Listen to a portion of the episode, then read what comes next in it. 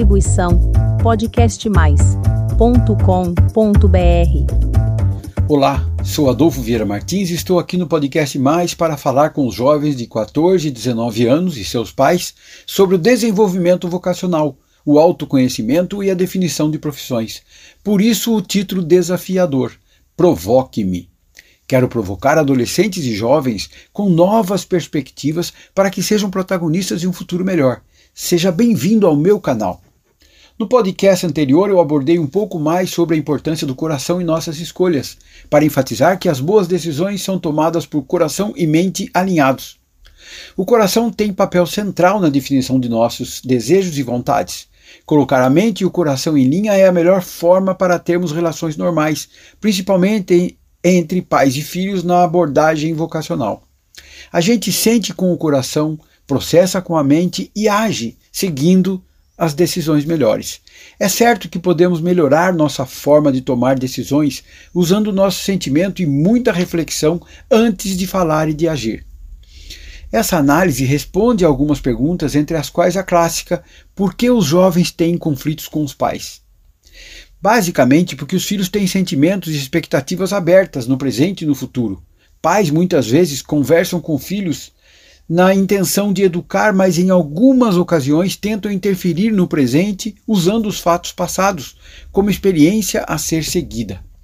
Para os pais, isso é bom porque usam suas referências passadas, mas para os jovens, essa forma de educar e interferir usando um passado que não é deles, alterando suas expectativas, cria um desconforto crescente, causando distanciamento e conflitos. Os pais educados pelas gerações passadas receberam muita carga, ou nenhuma, de seus próprios pais sobre dinheiro, segurança e prestígio relacionados às profissões. Muitas gerações de filhos seguiram as indicações ou exigências dos pais sobre carreiras baseadas na segurança e estilo de vida imaginado por eles, mas não pelas suas próprias vocações. Os filhos que não receberam nenhum tipo de pressão ou acompanhamento dos pais se dividem entre os que foram tranquilos para uma vocação e outros indiferentes que seguiram carreiras longe do vocacional. Ter liberdade total é muito bom, mas o não estímulo por parte dos pais gera um vácuo de atitudes, entre elas a não necessidade da procura pelo autoconhecimento. Por que o racional e o emocional precisam trabalhar juntos? O racionalismo, segundo René Descartes, seria o melhor caminho para se tomar decisões, usando as experiências passadas e os dados já conhecidos. Para Descartes, a razão deveria comandar tudo. Por outro lado, John Locke, o pai do empirismo, afirmava que a racionalidade nos endurece e nos leva a erros, pois a emoção do aprendizado e a utilização da reflexão pelas sensações seria a receita para as boas decisões. Segundo ele, nascemos como uma folha em branco e aprendemos vivendo e criando a nossa própria experiência.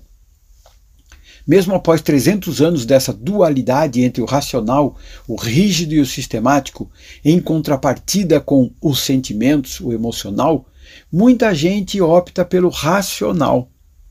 Cada pessoa é diferente da outra. Por isso, os racionais demais não se adaptam tornando-se críticos, insatisfeitos e infelizes. Os consultórios de psicólogos e psicanalistas estão cheios deles. Melhor não ser mais um. Traduzindo para a abordagem vocacional, é necessário ter em mente que o desenvolvimento humano e o autoconhecimento nascem das relações boas entre pais e filhos, na compreensão e no afeto, com a leveza necessária. Pais devem encorajar filhos a se descobrirem e viverem suas próprias experiências. Adolescentes precisam ter vida própria para viverem suas fases aprendendo com os fatos. Pais centrados dão educação, carinho e atenção, mantendo boas relações humanas e a noção de como tudo funciona. Liberdade com responsabilidade é o melhor ensinamento. Filhos aprendem pelo exemplo e não pelo discurso. Os exemplos mostrados pelos pais nas profissões que praticam são determinantes. Eles veem tudo e percebem a satisfação ou a infelicidade com que os pais se referem às suas próprias profissões, registrando essas referências. Os pais não podem supor que suas vivências sejam os modelos para seus filhos seguirem. São referências, mas eles também construirão as suas próprias. As profissões do pai ou da mãe podem não ser a profissão dos filhos. A trajetória de cada um é diversa do outro. Não é raro, mas filhos podem trilhar os passos do pai ou da mãe seguindo suas vocações. Pais devem incentivar os filhos a gostarem de profissões diversas, pois a cada fase da vida algumas delas terá mais força simbólica para eles. É normal que muitos jovens pensem na fama, status ou no dinheiro quando pensam em carreiras. Mas em algum momento o aspecto vocacional falará mais alto, quando procurarem o autoconhecimento e tenham que desenvolver suas próprias ferramentas, descobrindo seus desejos e propósitos. Emoção e razão, que alinham o processo cognitivo, são os ingredientes para as boas escolhas. A decisão de uma profissão pode ser mudada sim ao longo do tempo. Saber disso faz bem ao jovem, diminui sua pressão interna e também dentro de casa. Os experimentos são válidos para se saber do que gosta e do que não. Mas o jovem não mais aceita que pais lhes imponham seus sonhos projetados e não realizados. Eles têm o direito do aprendizado e da experiência própria para que construam seus próprios futuros. Quando uma criança recebe a pergunta: O que você vai ser quando crescer?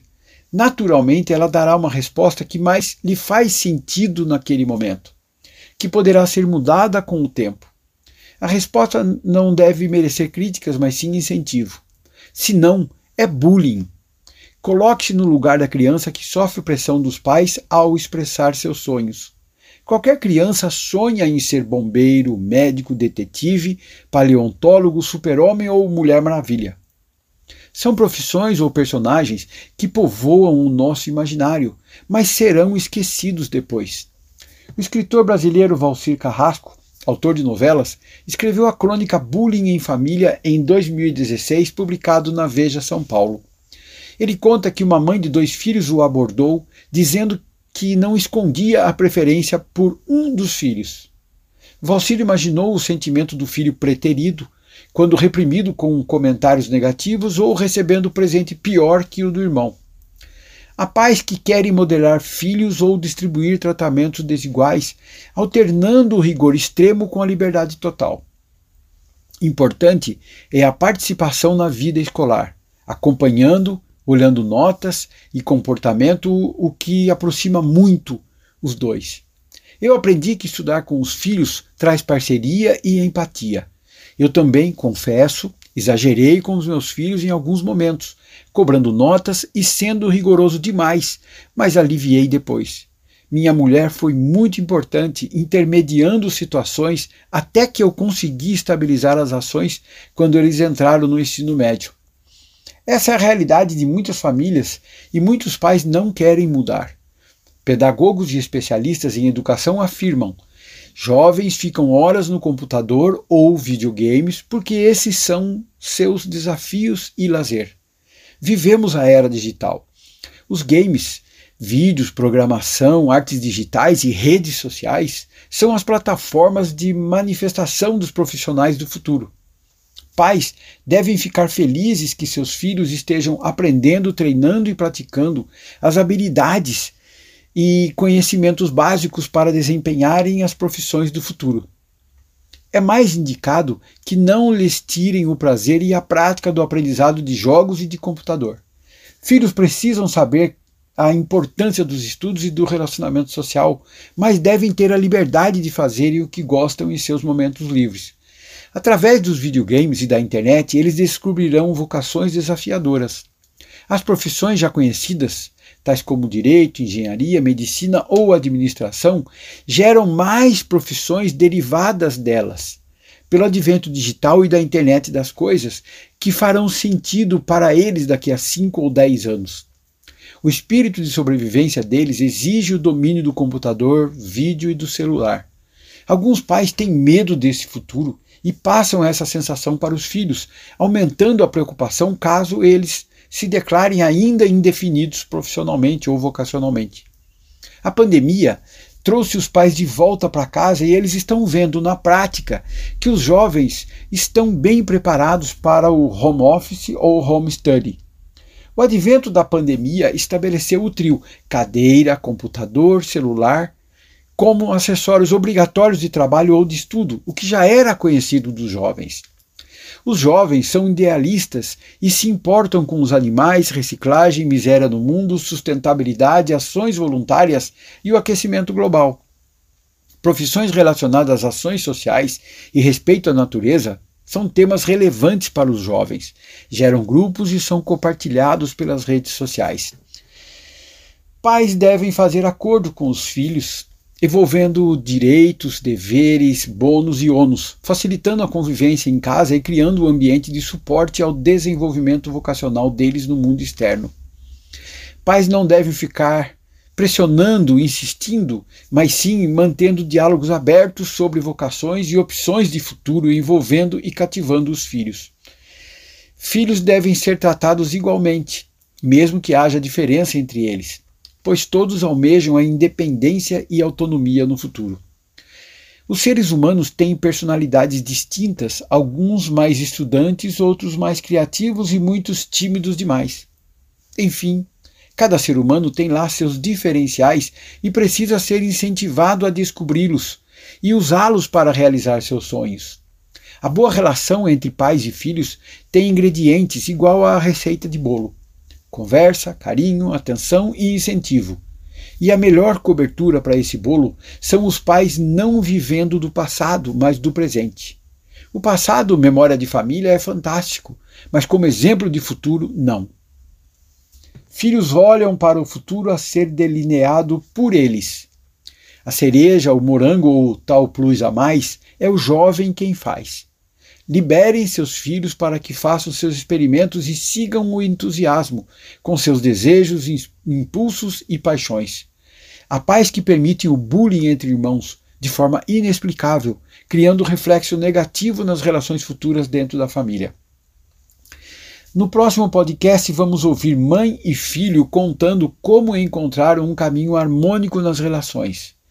Paula e seu filho Fred nos contarão como ela aceitou que ele deixasse a engenharia para ser músico. Acredito que os pais possam achar suas melhores versões ouvindo dicas e argumentos relevantes, questionando suas próprias convicções. Sou muito grato por ter a sua atenção aqui no Provoque-me.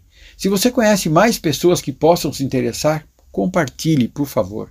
Será ótimo ter pais e filhos ouvindo dicas que os conduzam para o melhor desenvolvimento vocacional e a escolha de profissões.